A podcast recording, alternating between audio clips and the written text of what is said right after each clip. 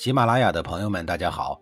告诉大家一个好消息，除了音频以外，我最近开始以视频的方式为大家讲历史，内容也不再局限于中国古代史，而是涵盖人文、社会、西方历史等等，还包括对一些经典童话人物、历史人物进行全新解读。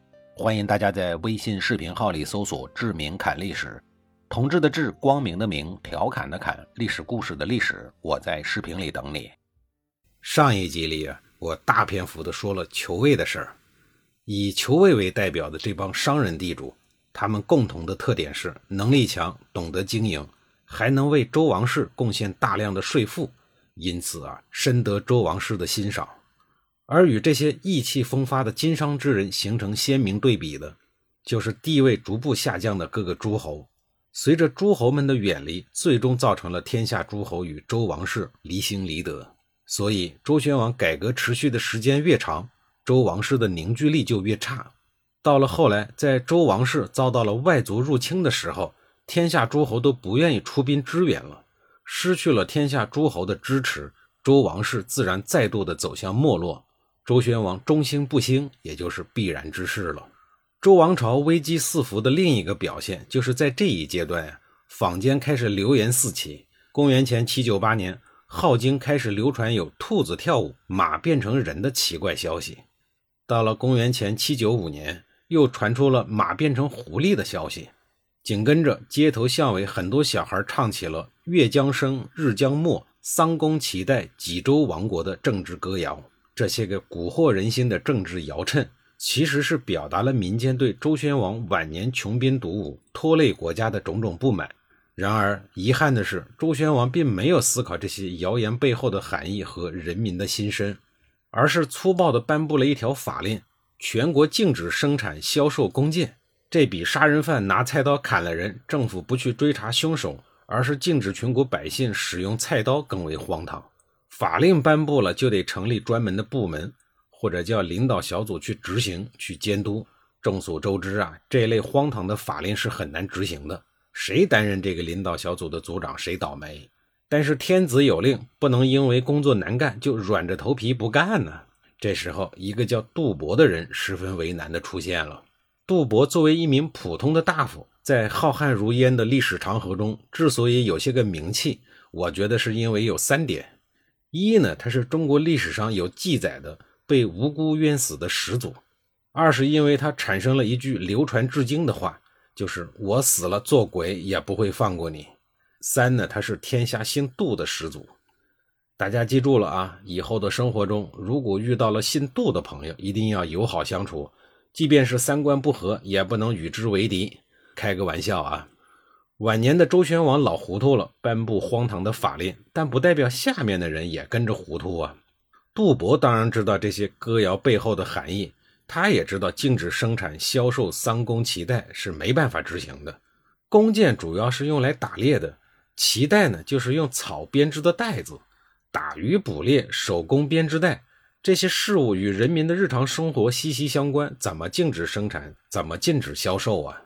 于是他虽然担任了领导小组组长的关键职位，但是属于尸位素餐的那一类官员，执法一点都不严，还经常的装睁眼瞎。这时候，有一个山野村妇，因为不了解国家的新政策，跑到了都城，在闹市公开贩卖弓箭和脐带。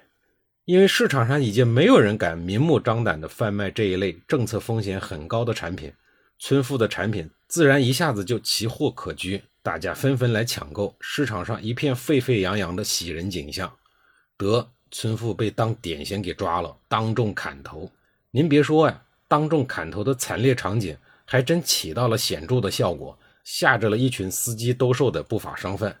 其中一名卖弓箭的男子更是吓得落荒而逃。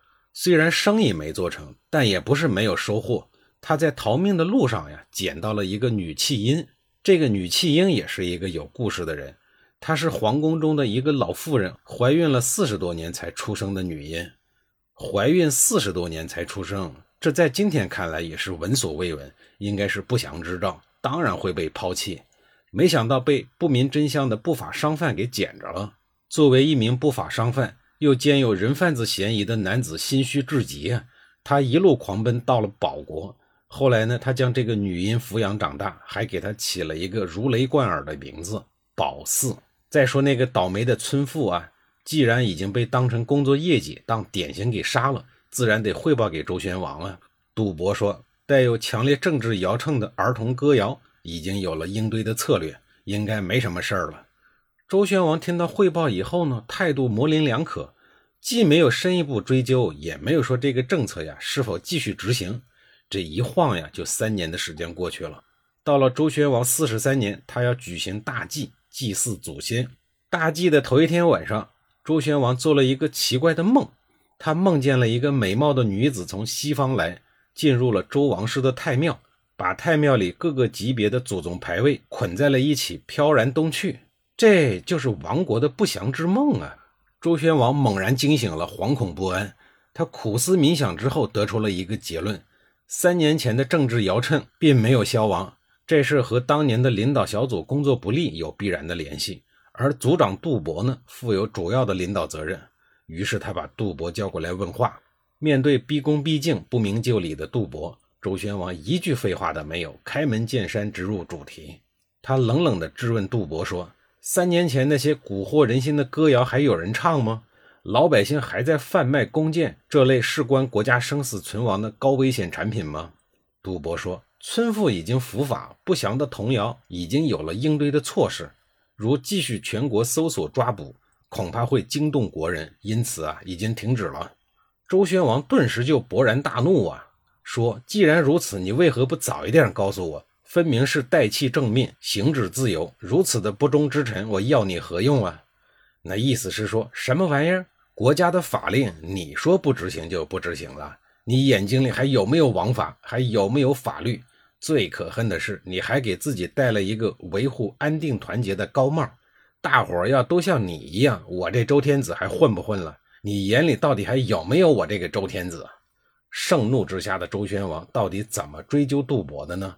他到底给自己埋了一颗威力多大的雷呢？下一集里啊，我再给您揭晓。